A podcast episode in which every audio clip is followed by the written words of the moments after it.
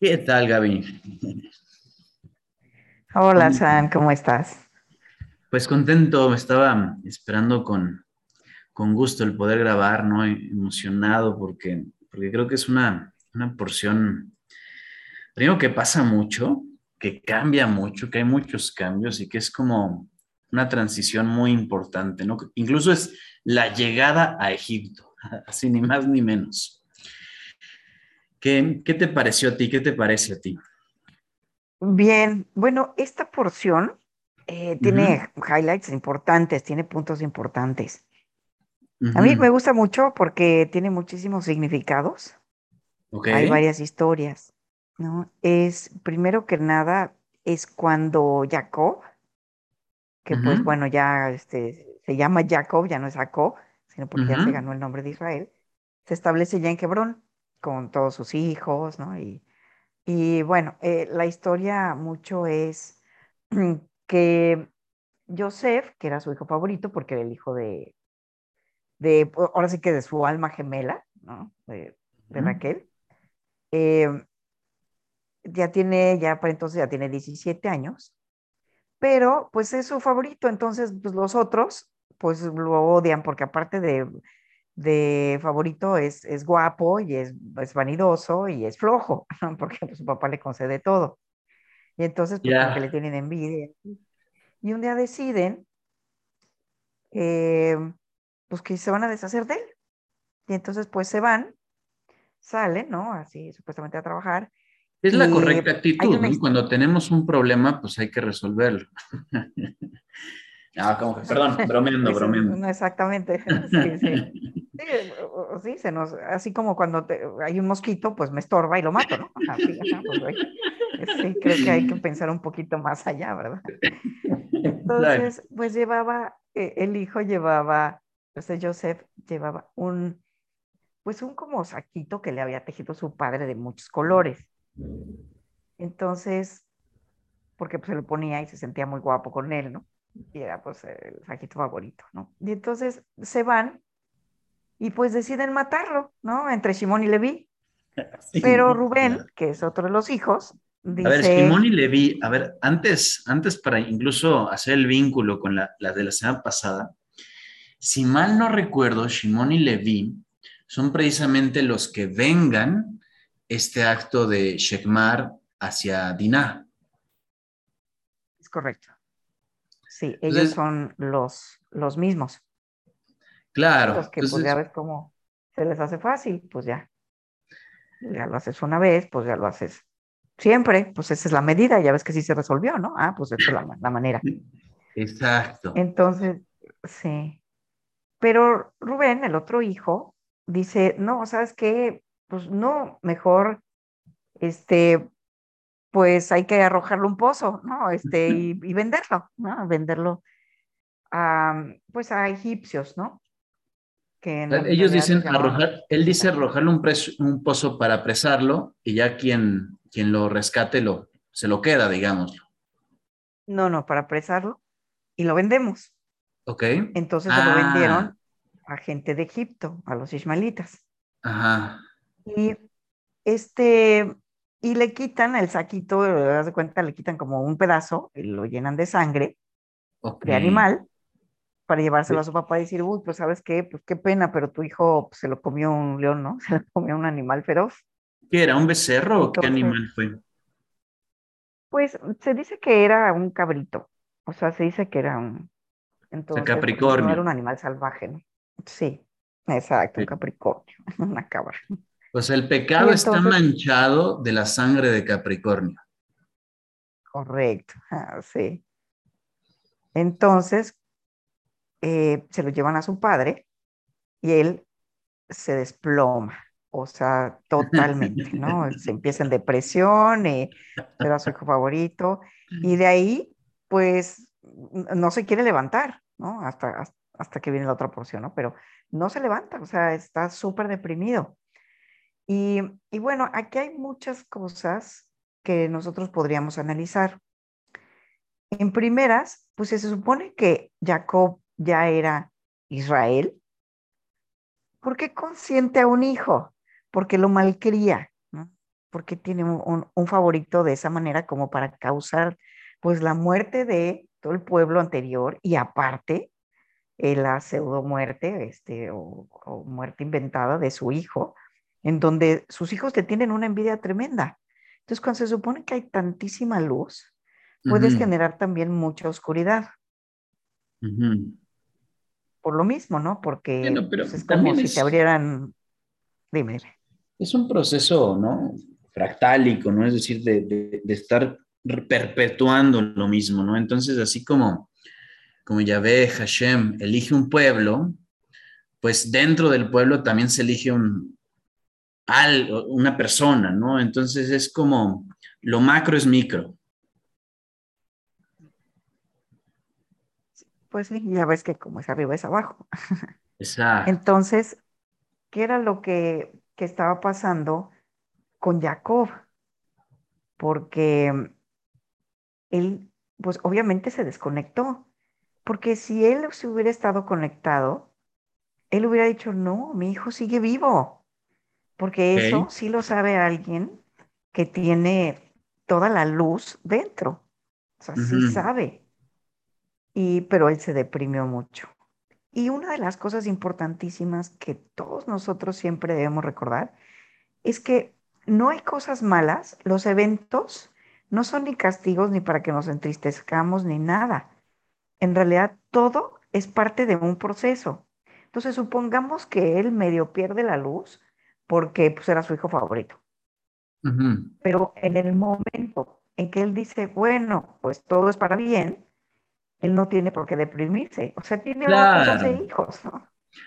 Incluso aquí, abriendo un poquito, qué bueno que mencionas esto, porque justo abriendo eh, el Zohar, aquí justo es como empiezan la discusión, ¿no? Rabbi Shia empieza, y Jacob dueló, ¿no? Entró en luto. Sí. Entonces, no quiere decir que no te dé tristeza, pero comprendes que esto siempre tiene algo bueno, tiene mucha luz detrás. Entonces, pero, entonces, en donde e-, estás generando un evento en donde te deprimas, porque entonces ya tienes un deseo de recibir fuerte. Y si no tengo eso, entonces no tengo luz, no tengo alegría. Y se dice que cuando se pierde la alegría, la Shekhinah o la Shekinah no tiene donde habitar. Una de las cosas que son importantes es esa. Entonces, si él hubiera perdido un poco la luz y no, no, no percibe que su hijo sigue vivo, pero dice, bueno, si murió, en realidad pues es que ya era su momento y muchísima luz se debe revelar de este evento. Pero no fue así. Sí, porque él sigue muy, muy deprimido. Quizá adelantándonos un poquito, David. O sea, yo siento como que, como dices, algo, todo lo malo tienes por alguna causa bueno, ¿no? Al menos quien es una persona de fe así lo entiende, así lo ve. Yo de alguna forma creo, ¿no? Como que estaba escrito, estaba predeterminado, estaba destinado a que, a que el pueblo de Israel, y en este caso personificado por Jacob, entrara a Egipto. Correcto. Es correcto. Sí, porque había, había muchas cosas, ¿no? Iban a suceder muchísimas cosas posteriormente, ¿no? Que pues a Jacob, eh, perdón, a Joseph, también pues lo compró Potifar, que era pues uno de los jefes de, de ahí de, de Egipto, y lo pone pues de esclavo, pero en algún momento sale eh, de viaje y le dice, cuídeme a mi esposa, en ti confío. Pero a la esposa le gustaba mucho Joseph, entonces lo empieza a perseguir. Y en esta persecución e, ella a él. Ella, ella a él, exactamente. Es correcto. Sí, entonces, pues él dice que sí empezó la seducción, pero que en algún momento él dijo, él vio la cara de su padre, así se dice. Entonces se dio cuenta, dice, esta no es mi alma gemela. Y entonces él agarra y dice, no, yo no tengo por qué estar haciendo esto. Y, y ella se enoja. Entonces él se va y ella lo acusa de que trató de forzarla, de abusar de ella. Entonces, cuando llega a Potifar, esa, esa, esa, pues, sí. E, esa emoción que es una especie de, de, de, venganza ocasionada por vergüenza, este, una envidia, ¿qué, ¿qué, es lo que ella siente? ¿Cómo se podría describir pues, esa venganza? Finalmente nace del, del, deseo de recibir para sí mismo. No lo pude obtener, entonces tú pagas por ello. Sí es venganza. O sea, es, yo me siento herido, me siento rechazado, entonces te voy a castigar. O sea, sí es una venganza. Pero, pero todavía, pues, quizá tratando de, de, entender por qué, por qué el pueblo de Israel tiene que llegar a Egipto. Incluso el Zohar menciona una frase que dice, cada, o sea, el, Egipto es una palabra en clave, eh, ¿no? Una, un símbolo para oscuridad. Entonces, cada vez que leemos oscuridad, significa, eh, cada vez que leemos Egipto, significa oscuridad. ¿No? Alejamiento del creador. Entonces, ¿por qué? ¿Por qué? Entonces tú dices por ahí que, que Jacob, este, no actúa incorrectamente o desconectado de la luz al, al elegir por encima a Joseph. Pero yo, yo siento que además de eso, o sea, que además de esa penitencia, además había algo que, que se tenía que encontrar en Egipto. O sea, ¿por qué? Correcto. ¿Tú, tú, qué, ¿tú qué, crees? ¿Tú qué crees que, cuál, es este designio de, de, de, tener que viajar a Egipto?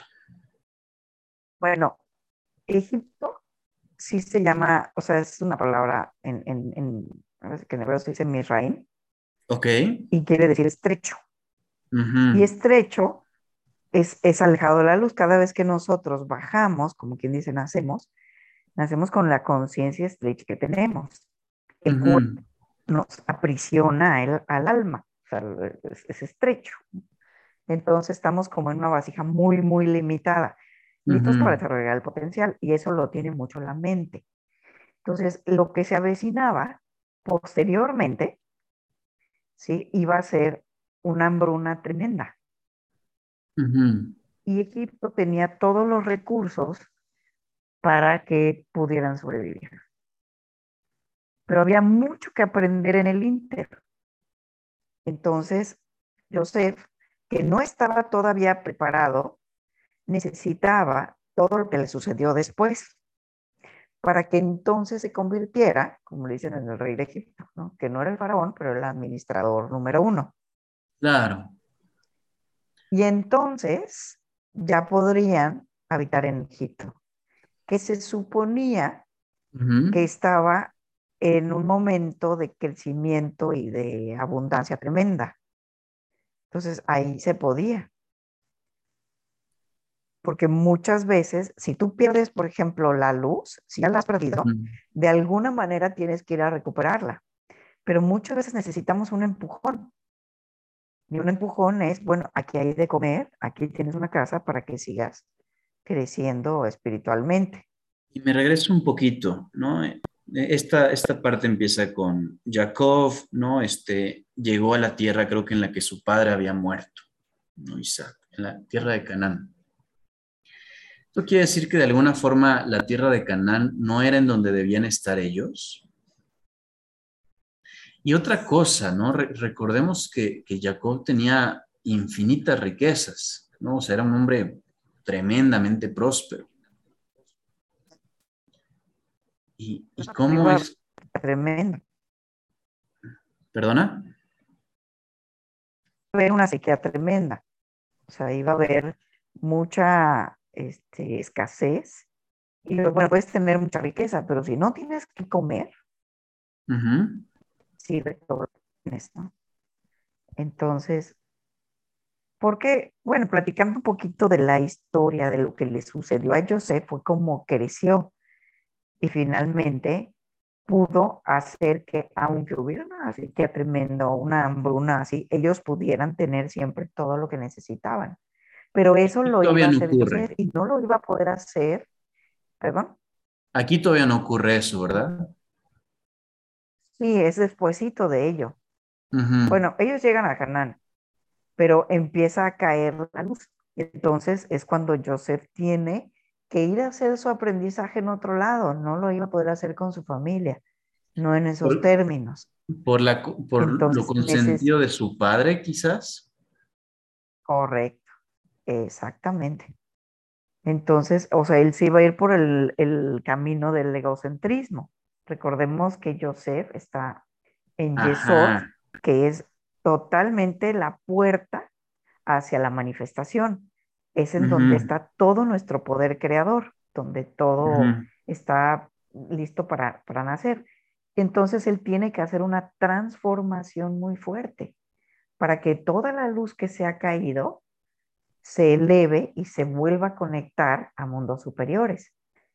entonces, primero necesitas transformar tu deseo de recibir, lograr que tú puedas tener todo lo que necesitas, saber cuál es la magia del potencial humano y entonces empezarlo a compartir infinitamente. Hay algo, hay algo interesante que dices ahí porque pensando en este, ¿no? En este Joseph, digo, no, sé qué edad viaja a Egipto, pero pensando en este niño Joseph versus el, adulto Joseph, o adolescente versus adulto, en un principio Joseph em, sí recibe la luz, pero digamos que la recibe a costa de sus hermanos. O sea, recibe la luz de Jacob, recibe, recibe las bendiciones, el amor, pero a costa de ser el preferido sobre sus hermanos. Y en cambio, no pensando, por poner un número, 20 años después, que, llegan a Egipto sus hermanos, su padre, Joseph sigue recibiendo la luz, pero ahora en vez de querer quitárselas a sus hermanos, se las otorga a él, ¿no? Es correcto. Sí, pero para que él genere tanta luz, necesita transformarse. Y esa transformación, ahora sí llegamos a la parte de, la, de la mujer de Patán. ¿Tú dirías que es en ese momento cuando ocurre la transformación o en qué momento? Eh, durante 13 años en el calabozo. ¿Cuántos? Pero sobre todo los últimos dos. ¿Cuántos se aventó en el calabozo? 13 años. 13 y sobre todo los últimos dos. ¿Qué fue lo que pasó en esos últimos dos? Pues él ya se había hecho una fama de que podía interpretar los sueños. Dentro del mismo calabozo. Entonces, sí, empezó a desarrollar la, sí, la evidencia. Empezó a, a desarrollar la evidencia. Entonces empezó, o sea, cada vez que alguien tenía un sueño, decía, ah, mira, es que se, se indica esto, va a pasar esto, esto, ¿no? Así, se los interpretaba. Y entonces un día, el panadero dijo, oye, tuve este sueño, me inquieta, no sé qué, y dice, hoy mañana te van a matar. No, pero ¿cómo? No, no creo. Y al día siguiente llegaron por él y se lo fusilaron. Y luego llegó el copero, también había estado encerrado, y le dijo, oye, tuve este sueño, no sé qué, y le dijo, ah, mañana te van a liberar. Y así fue. Y cuando lo liberan, le dice Jacob, le dice, acuérdate de mí cuando estés allá. Y eso te costó dos años más. Ay, a ver, vamos, vamos un segundito antes de llegar a esa parte, antes de llegar a ese, acto de, egoísmo. Este, mm, ¿cómo es que, que Jacob em, eh, detona, eh, despierta este, este, poder de visión? ¿Qué, ¿Qué, ocurre en este, en este encierro, en, este, en esta limitación?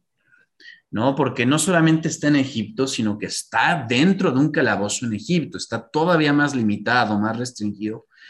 ¿Qué ocurre en esta limitación que, que le, es, le es suficiente a, a Jacob para desarrollar este, este don?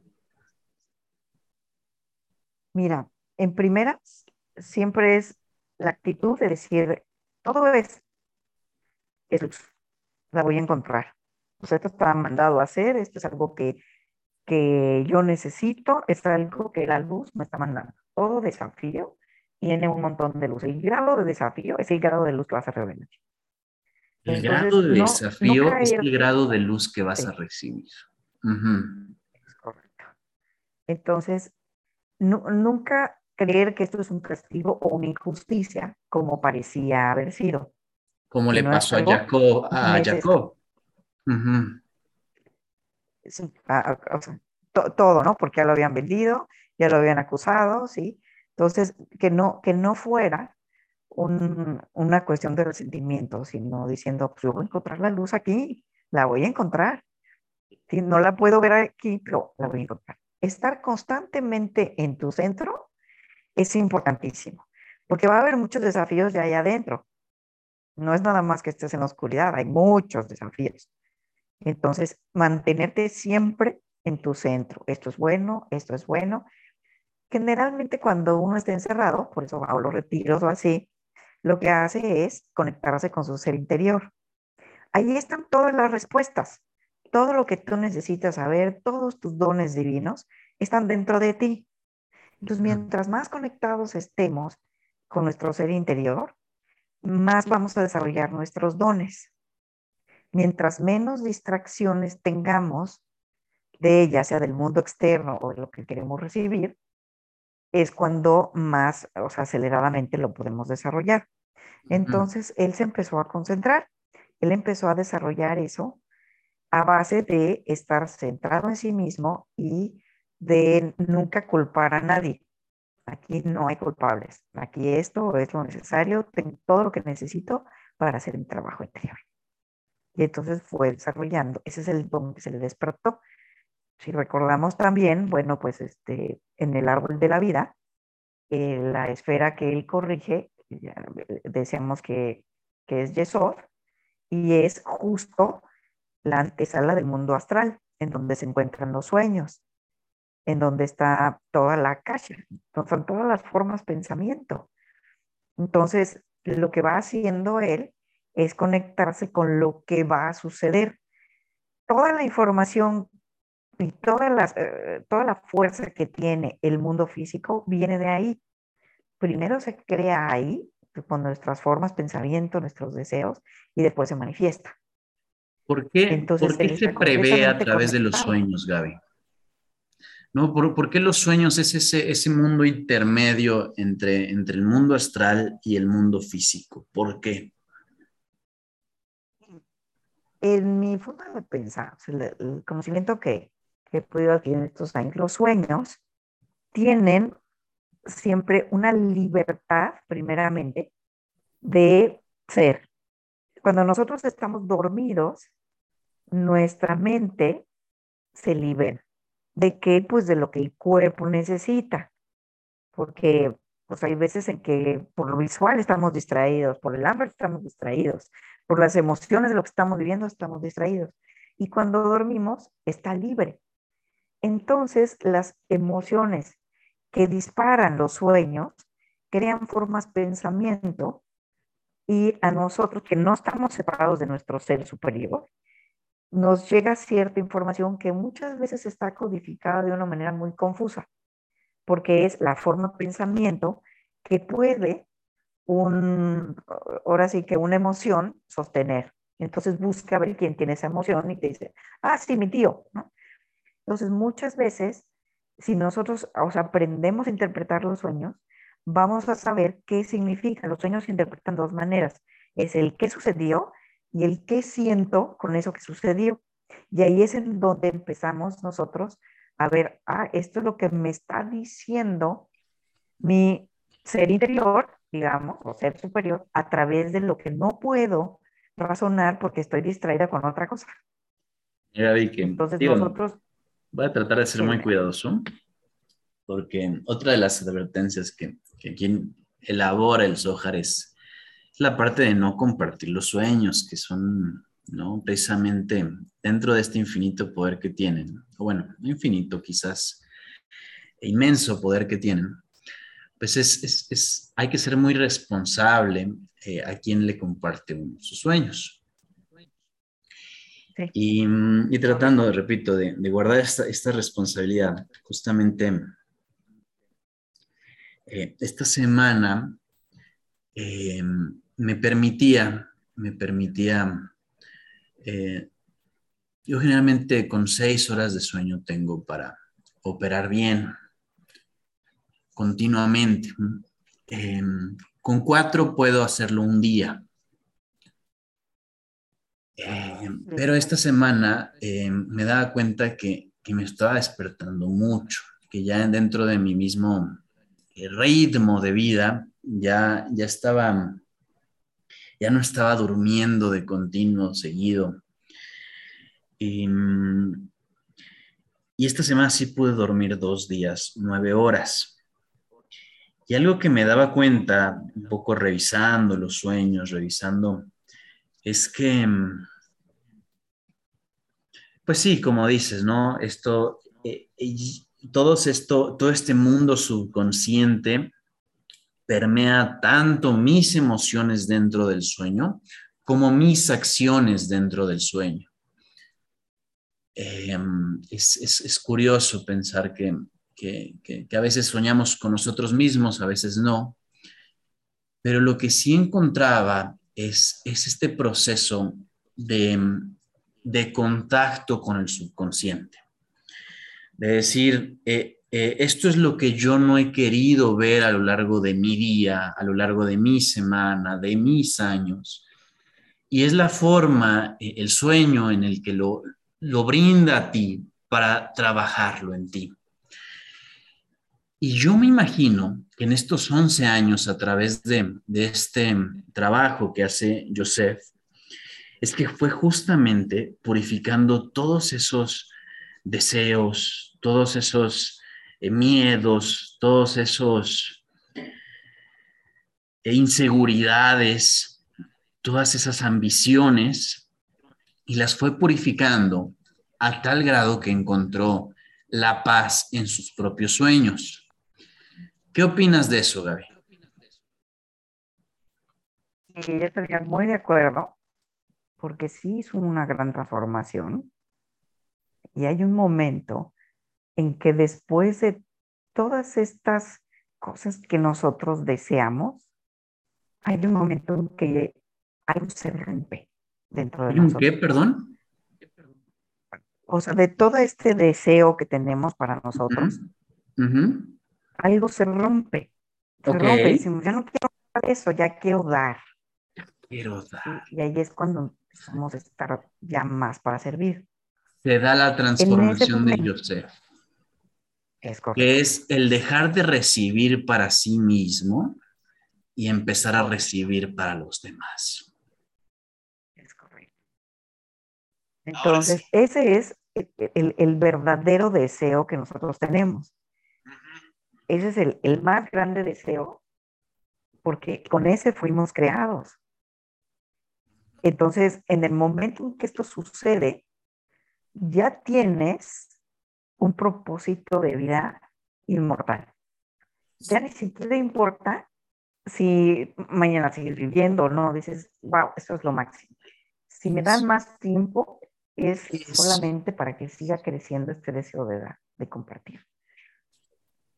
Y ahora sí llegamos a esta parte. Por supuesto, ¿no? Por supuesto. Y, entramos a un momento en el que el presente es todo lo que necesitamos, que, que, estamos precisamente conectados a través de la luz. Y es, yo creo, tratando de interpretar estos dos años extra que mencionabas, es precisamente el, el, el, pecado, ¿no? Porque dices, o sea, ya habías alcanzado esa conciencia dentro de aquí, de este lugar, que podríamos clasificar como estrecho, ¿qué más quieres ir a buscar afuera? Y sobre todo, lo que estás buscando, ¿por qué lo buscas afuera y no lo buscas adentro de ti, no? Correcto.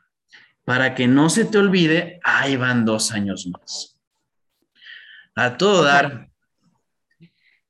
El, el, como dicen, lo que acabas de hacer no es que te cueste dos años en tiempo, es que te va a costar dos años deshacerte de ese deseo.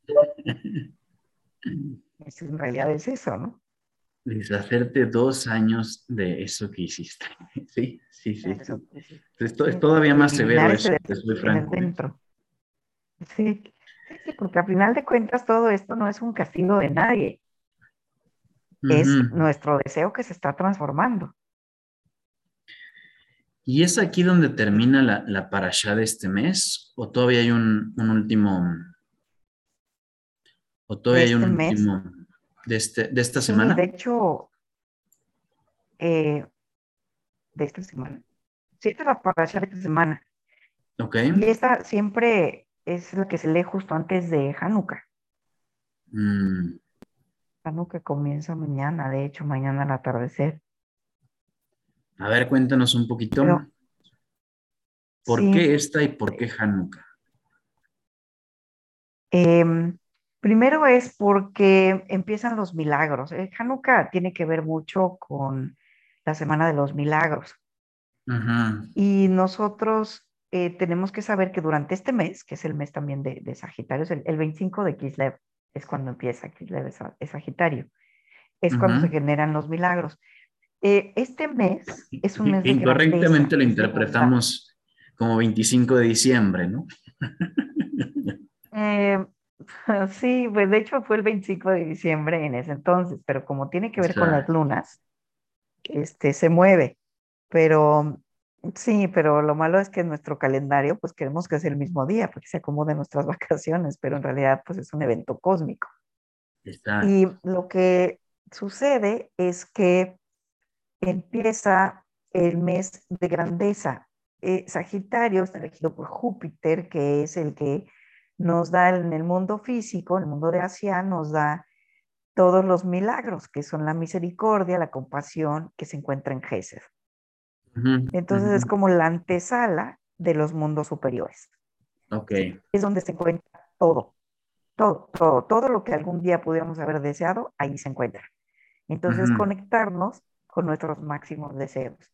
Y bueno, la historia de Hanukkah, pues sí es eh, que tiene que ver con los macabeos, en donde los este, griegos querían someter a los judíos, ya no querían que hicieran sus rituales, sino que se sometieran a, al helenismo, ¿sí? empezaran a, empezaron a perseguirlos y a matarlos y no querían dejar de hacer sus rituales y ser este, pues, sometidos completamente a lo que querían los griegos. ¿no? Entonces, el, el, milagro está simbolizado por el aceite que duró ocho días. ¿no? Un aceite que, pues, que tenías que poner todos los días y un, un pocito de aceite era el, este, el que duró todo el tiempo. Y en realidad, bueno, ahí primero dicen que ese pocito de aceite es el mismo que perdió Jacob cuando se regresó a ver su noche oscura, ¿no? Claro. A pelear con el ángel. Pero en realidad, yo lo que te podría contar de eso, que fuera así un poquito más metafísico, diferente, es eh, el objetivo de esto es que sepamos que cuando hay luz interior, la luz exterior siempre se manifiesta. Entonces ellos mantienen, durante sus ocho días, mantienen su luz interior y logran que no es que el aceite dure, sino que la vela esté prendida durante ocho días. Que la vela simboliza completamente la luz. Entonces el mundo físico responde a nuestro mundo espiritual, pues de una manera perfecta. Y ahí es bueno donde uno se da cuenta que, que está eh, eh, todo está gobernado por tu mundo interior. Entonces no hay nada allá afuera en donde tú no seas causa de ello. ¿Sí? Es donde nos tenemos que, que, conectar. Y por eso ahorita lo que se hace, bueno, pues toda esta ceremonia de Hanukkah es conectarse durante ocho días, ¿sí? Eh, siendo completamente luz. Claro, no es pidiendo milagros, es realizando milagros. Pero si nosotros entendemos que toda nuestra vida es un milagro, entonces realmente conectando con la luz interior. Porque todo es un milagro, es un milagro que una semilla crea un árbol y más frutos, por ejemplo. E-, en esta transformación de, de, Joseph, y algo que, que notaba un poco en esta lectura es que em, se utiliza mucho la palabra máster, ¿no? Como maestro, como dueño incluso. O sea, es realmente dueño. Pues Joseph llegó siendo esclavo a Egipto y, y tenía pues su dueño, su jefe, su supervisor, su capataz, etc.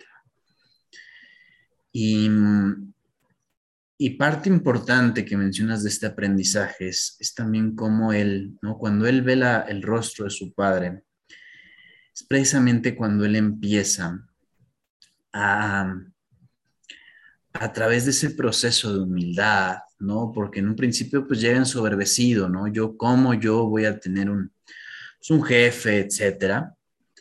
Y, no realmente está pensando nada más en sí. Y, hay un momento justo previo, justo antes de, continuar con, este juego, con, la mujer de, de su jefe, que él decide parar y que es cuando dice, no, esto no es lo que, lo que el máster, ¿no? lo que jefe, lo que em, merece o desearía que yo hiciera. Y creo que es un poquito en ese proceso de humildad, de obediencia, que él puede eh, entender em, la relación con un creador porque previo a eso tenía la relación a través de su padre, de un padre que, le dio todo. Y, Correcto. Y creo que es nada más en, la medida en, la obediencia, en la humildad, en, en, la medida que verdaderamente pues reconocemos, ¿no? Reconocemos que, que tenemos un creador, que tenemos un propósito, que fuimos creados con un propósito, o sea, que, que sí, se vale disfrutar el camino, pero, pero no es completamente gratis, también tenemos que, que hacer un trabajo. Y es en la medida que aprende eso, Joseph, que, creo que también influye en este proceso de hacer milagros. Entonces, dicho eso, ¿Cómo es este cambio de, en vez de pedir milagros, empezar a realizarlos? ¿Cómo es, ya pensando un poquito más, dejando un poquito más atrás la para allá y dejando entrando a nuestra vida día a día, ¿cuál es ese proceso de, hacer milagros, Gaby, de acuerdo a lo que has estudiado, a lo que has meditado, a lo que has aprendido? Primero, como diría el curso de milagros, un milagro es un cambio de pensamiento. Ok, ya eso ya es un milagro. Estoy de acuerdo. Exacto. Exacto. Y para un Tauro más, ahí no. Entonces, ¿qué, es lo que primero que, nosotros eh, tendremos que analizar? Es que todo naturalmente fluye. No se necesita que cambie una ley natural para que se ejecute un milagro. O sea, no se necesita quiere decir que los milagros son naturales. Esto es lo primero. Entonces, todo lo que está bloqueado para nosotros y un día se desbloquea, para nosotros es un milagro. Pero por naturaleza, es un milagro, o sea, o es algo natural. Lo que nosotros llamamos un milagro es aquello que ya tenemos bloqueado. Por dos cosas, por nuestra incapacidad todavía de sostenerlo o de, o de aperturarlo, y la otra es porque hubo un comportamiento que generó lo que llamamos un cortocircuito en donde se tuvo que cerrar para nosotros. ¿Sí? Ah. Entonces, un milagro es algo natural, primero, es algo que siempre va a suceder. ¿Sí? Y podríamos nosotros decir, pues, toda la abundancia la tenemos ya siempre, pero ¿por qué se nos cierra? Porque algo tenemos que aprender. Antes de resumiría, resumiría, un milagro es un cambio de pensamiento, ¿no? Entonces, si una persona va a iniciar su proceso de Hanukkah, eh, lo, completa haciendo un cambio de pensamiento, que, que quizá a un nivel más profundo es un cambio de una creencia. Lo que antes creía y ya no creo y ahora creo esto. Yo creo que un poquito eh, no desconozco si, si, hacer público ayuda, en mi, experiencia sí, siempre, porque es parte del compromiso, parte del proceso de, em, de manifestación. Y, hay un milagro, que, un cambio de pensamiento que, que, que, es pues, muy acorde a lo, que, a lo que vivo hoy en día, y es el hecho de pensar, Gaby, o sea, de que tengo el pensamiento de que las circunstancias externas y las decisiones de otras personas tienen influencia en el rumbo de mi vida. Yo todavía no tengo ese pensamiento, esa convicción, esa certeza de que soy yo, a partir de mí, el único que determina el rumbo de mi vida. ¿Qué opinas, Gaby? Em, está bien, porque eso es lo que normalmente pensamos. Em, nos vamos dando cuenta que sí somos los hacedores o creadores de cada momento, porque empiezan a pasar unas sincronicidades o empieza a poner mucha atención a lo que haces, a lo que piensas, a lo que deseas, y te vas dando cuenta cómo las cosas se van gestando, cómo se van creando. Hay mucho que está hecho por sistema. Pero este sistema no está separado de nosotros. Lo que pasa es que nosotros solamente podemos percibir lo que está dentro de nosotros. Decimos dentro porque no lo puedo sentir, porque mi, digamos, lo que, lo que hace que yo sienta es mi sistema nervioso. Yo no puedo sentir lo que le pasa a la mesa porque la siento separada, pero cuando la siento unida a mí, entonces sí puedo saber qué le pasa a la, a la mesa. Yo no puedo saber lo que le pasa a los demás si no los amo, pero si los amo, sí puedo sufrir con ellos si les pasa algo o ser feliz por lo que les pasa bueno, ¿no? Sí, sí, sí. Entonces, todo tiene que ver con el amor. Entonces nosotros, cuando nuestro amor está en crecimiento, te das cuenta que lo que le pasa a otros también te pasa a ti. el árbol que está allá afuera te está dando manzanas para que tú te las comas, el mango, etcétera, ¿no? O sea, en realidad te, te, empiezas a dar cuenta porque empiezas a amar cada momento, cada cosa, cada, cada manzana que te comes, cada mango que te comes. Claro. Entonces, y tú sabes porque es canibalismo. No, ni siquiera canibalismo, es comerte a ti mismo. Eh, sí, pero en realidad es transformación.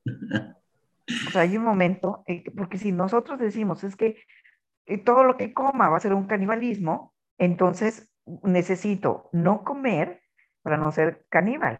Claro. no estoy en ese nivel de conciencia.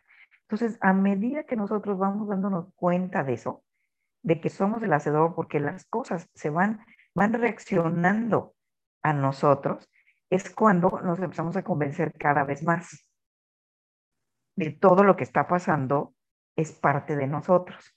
Pero es un proceso porque la mente, de que es la, digamos, el, recipiente para nuestra alma, ¿no? nuestra vasija, tiene cierta capacidad. No le podemos dar cosas que no puede transformar, no puede contener, no puede sostener. Entonces necesitamos primero el conocimiento para que la mente diga, ah, ok, entonces eso sí se puede. Bueno, pues vamos a ver, la práctica, la observación, la integración en nosotros mismos y, y un día ya va a ser nosotros, ya va a ser parte de nosotros. Entonces, poco a poco nos vamos dando cuenta de eso. O sea, sí nos damos cuenta que las cosas no son injustas, que si a mí una persona me trata diferente que la trata otra, digamos un jefe o un padre o así, es porque hay una reacción.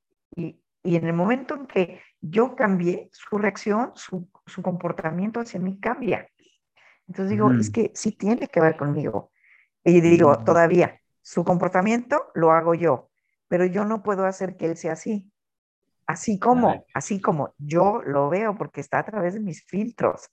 Entonces me doy cuenta que esa persona, que sea mi padre o mi jefe o quien sea, en realidad soy yo a través de lo que yo veo de supuestamente él.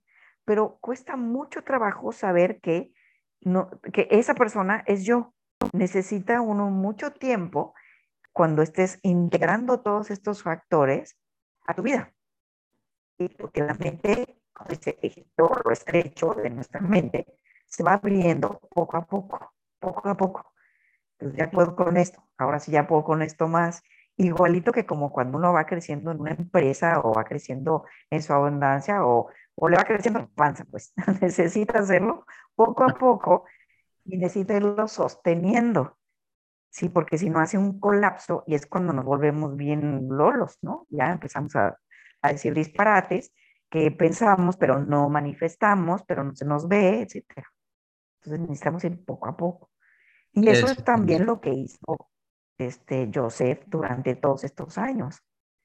Sin distracciones, pero con muchos desafíos. Muy bien, pues muchas gracias Gaby por por compartir parte de tu sabiduría, conocimientos, vivencias, este, pensamientos, ilusiones. Y, pues un yo, yo, invito al, al, auditorio, a los oyentes, ¿no? Que, que, justo en este proceso de, de Hanukkah previo y ¿no? elijan, ¿no? O mejor aún dejen que los encuentre ese, pensamiento que, quieren, que desean cambiar, esa limitación que, ya no quieren vivir de acorde a, y expandir, y de ahí como dices Gaby, expandir en, en todas consecuencias, tanto positivas como negativas, cuando nos deshacemos de una limitación que nos estorba. Correcto. Y entonces a manifestar nuestros milagros. Yes. le llamamos Muy bien. Hasta pronto. Muchas gracias. Saludos a todos.